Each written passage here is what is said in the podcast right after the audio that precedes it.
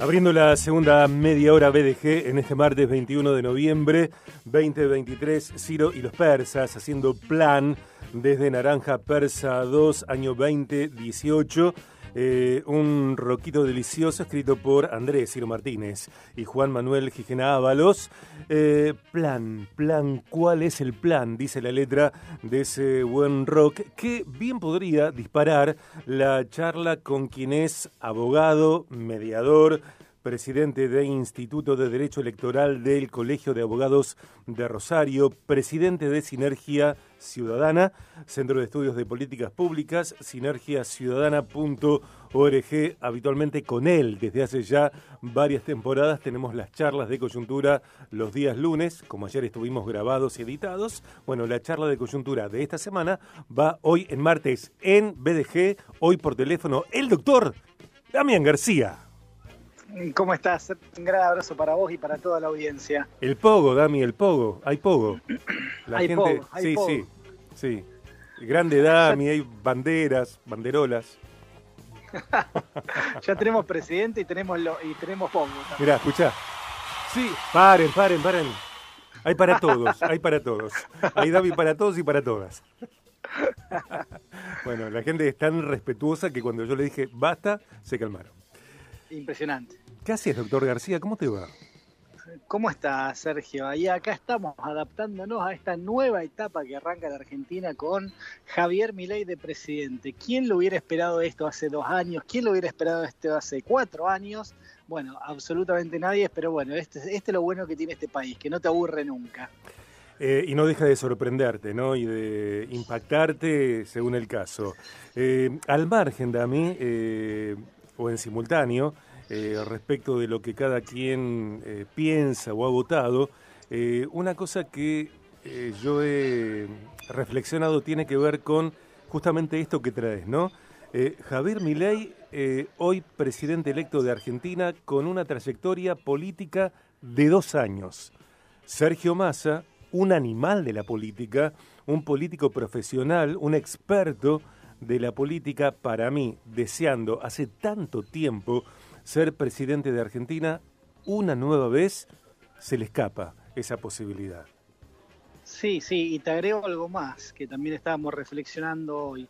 Debe ser la primera vez que un, un, una persona, un candidato, es presidente de la nación nada menos, sin poner el más mínimo cartel en la calle y sin tener la más mínima publicidad que no sea la publicidad electoral paga Mm. que, que gratis que te da la nación. Eso realmente marca que hay un cambio de época y que, bueno, tiene más que ver, esto tuvo mucho que ver con este clivaje, ¿no? De continuidad o cambio que eh, lo meritorio de Milei fue haber ganado en octubre. O sea, hoy por hoy se, se notó mucho en el balotaje que la gente estaba mucho más en cuanto al cambio que en cuanto a la continuidad de este modelo. Eh, escenarios de paridad en Argentina, escenarios de paridad en las PASO, eh, o en las generales, mejor dicho, eh, con eh, muy poca diferencia de puntos entre uno y otro. Algo similar sucedió eh, en ese escenario tripartito en su momento entre eh, Milei, Massa y Bullrich, también en Rosario, eh, Hapkin, Monteverde. ¿A qué eh, entendés que se deben, de mí, los 12 puntos de diferencia del resultado del balotaje? Bueno, yo creo que estos 12 puntos de diferencia se deben justamente al hecho de que en realidad toda la ciudadanía estaba más inclinada hacia el cambio que hacia, que hacia la continuidad. ¿no? Por eso yo me acuerdo cuando nosotros al principio, cuando arrancaban esto y si ya se veía venir que este año iban a ser las tres fuerzas que iban a terminar compitiendo, o sea, la libertad avanza, Juntos por el Cambio y Unidos por la Patria, eh, era evidente que quien vaya al balotaje ¿no? contra Unidos por la Patria eh, iba a terminar ganando, ya sea el candidato ganador de la interna de Juntos por el Cambio o Javier Milei por la Libertad Avanza que no tuvo interna. Y al final terminó pasando eso que habíamos dicho. ¿no? Y tiene que ver esto también con esta figura tan particular que tiene en nuestro país, no tan particular, sino que se da en, en partes del mundo y en muchas provincias, que es la figura del balotage. ¿no?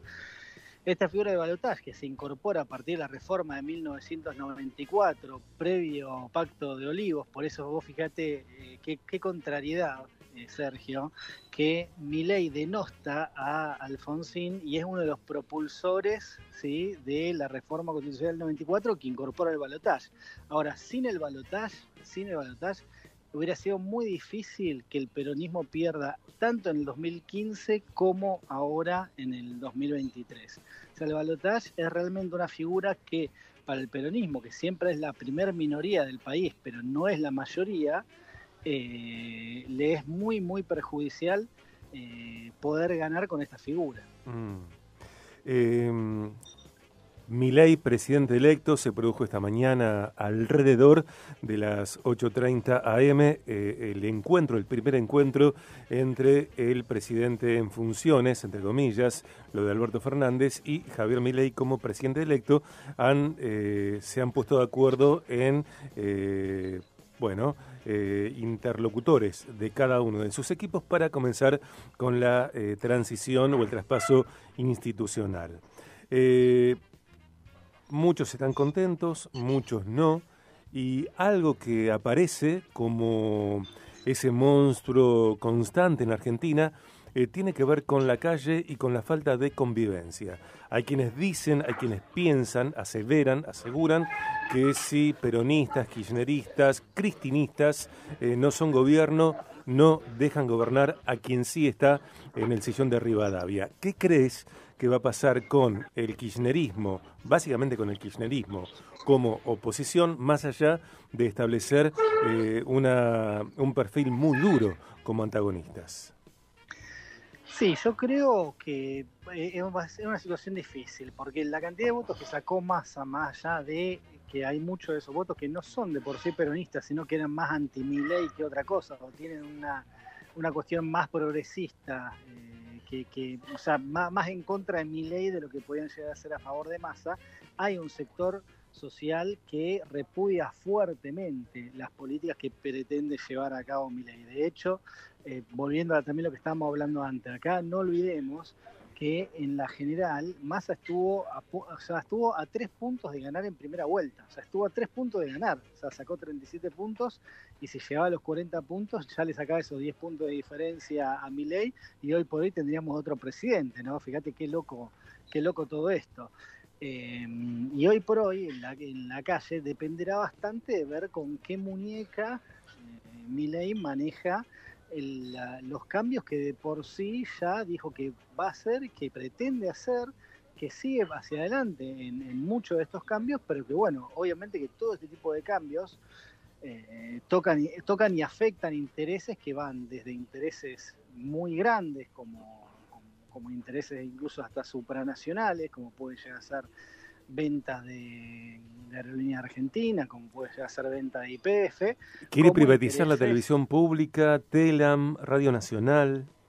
Por supuesto, ¿eh? y vamos desde, desde lo macro hasta lo micro, o sea, hasta el empleado que depende en parte de que no se cierre su fuente de trabajo, por lo cual hay una situación ¿no? de, conflicto latente. Pero bueno, pero creo que mi ley fue muy, muy claro cuando dijo no hay opción para gradualismo, no hay tiempo para gradualismo. Si nosotros queremos sacar a la Argentina de esta decadencia, hay que hacer cirugía mayor y eso me da la impresión que es lo que pretende hacer.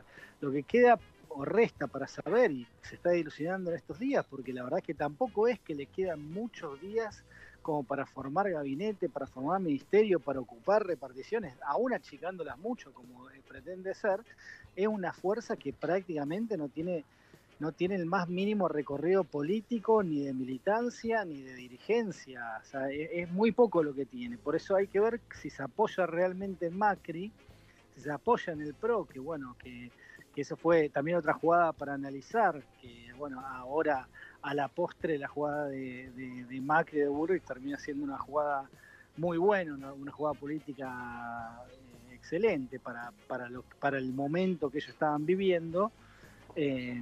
Cómo, cómo se termina conformando y en qué parte o en qué medida Macri formará parte del gobierno o el PRO, que el PRO más duro, el PRO de Macri, formará parte del gobierno y en qué medida lo, eh, lo ocuparán o bien outsider o bien gente del Partido Libertario.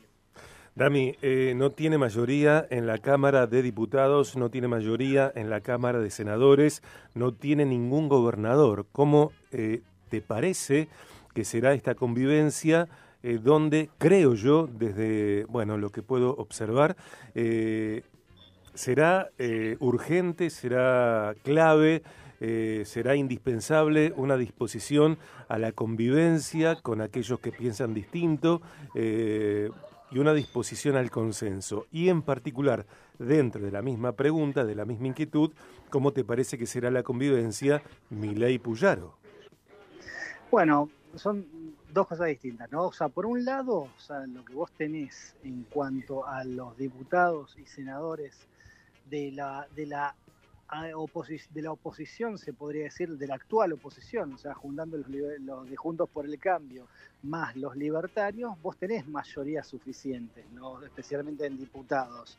Vos tenés mayoría suficiente. Lo que hay que ver es cuál es la, la, tesitura que toman cada uno de estos diputados, los diputados que no sean libertarios, si van a tomar una tesitura de trabarle o de tratar de trabar las cosas a mi ley, las decisiones de mi ley, o si por el contrario, y pensando futuro, pensando a cuatro años, a ocho años, les conviene que esta cirugía mayor la haga mi ley, la termine haciendo mi ley, pagando los costos que, conlleva esta cirugía mayor, para después poder agarrar un país más ordenado, ¿no?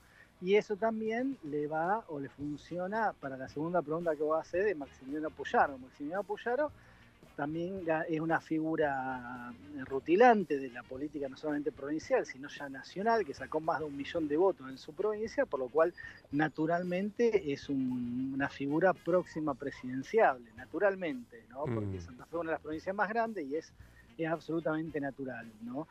Eh, también depende, ¿no? En gran parte de su gestión, de, de cómo funciona esta este, este clivaje nacional, o sea, esta relación entre lo nacional y lo provincial, y por eso el día de mañana tienen reuniones todos los gobernadores ¿no? electos para preguntarse cuál es, cuál va a ser la posición que va a poder tener mi ley respecto de las provincias, independientemente que hay cuestiones que tienen que ver con leyes o con mandatos constitucionales como la coparticipación. Mm. Pero bueno, todos de una u otra medida eh, les afecta las decisiones que tomen a nivel nacional.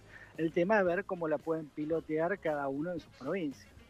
Eh, estoy, bueno, estamos leyendo por estos minutos varios eh, títulos eh, que tienen que ver con, por ejemplo, que mañana a las 5 pm se reunirán Cristina Fernández de Kirchner y Victoria Villarruel en el primer encuentro entre estas vicepresidentes, una en funciones todavía hasta el 10 de diciembre y la otra comenzará el 10 de diciembre. Y por otra parte, algo que estoy leyendo ahora, yo no sabía esto, Dami, ocho minutos al teléfono, Javier Milei habló con el Papa y lo invitó a venir a la Argentina. El llamado eh, partió del Vaticano y mantuvieron una charla amena.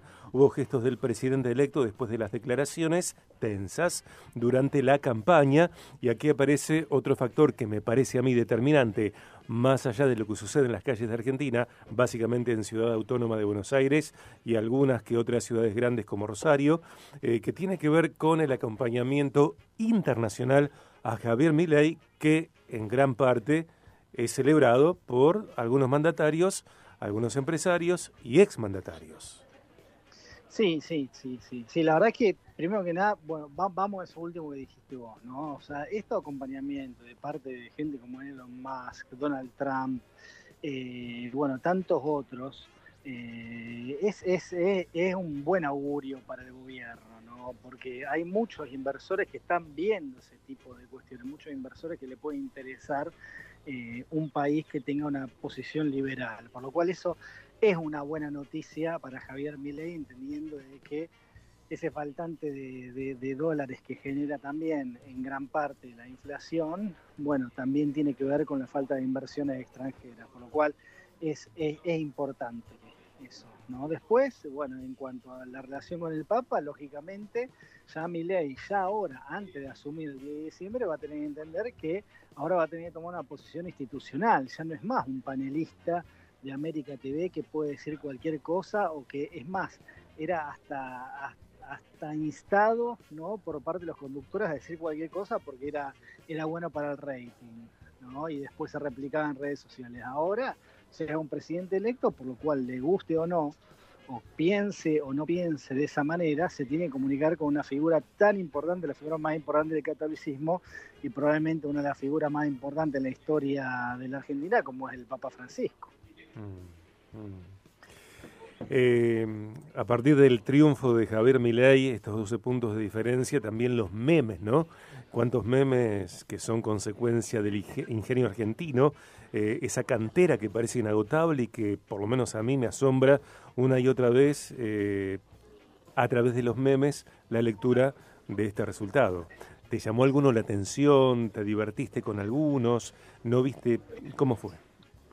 Sí, sí, me, divierto con mucho de esto, pero bueno, pero es importante también entender ese, ese tema del microclima, ¿no? Fíjate que nosotros también hablamos del tema del debate, hablamos de, las falencias que, ha tenido especialmente desde octubre hasta noviembre mi ley, que ha sido un eterno generador de, memes por todos lados.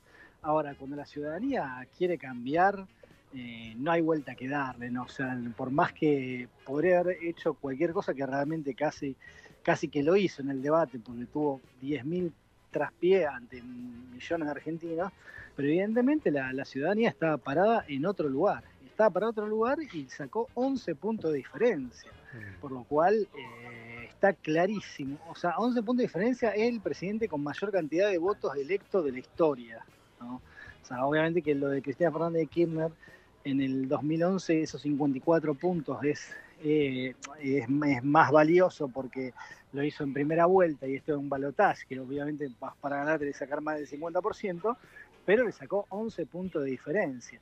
Y ese microclima que nosotros habíamos dicho, que también otras dos jugadas, Sergio, que le salieron muy mal al oficialismo, fue este tema del voto en blanco, que no existió, que ya, ¿te acordás que la semana pasada yo ya lo venía diciendo? Sí, me acuerdo. yo no veo yo no veo este tema de que la gente vaya a votar en blanco. Creo que la gente va a votar, eh, pero no va, a elegir por uno de los dos.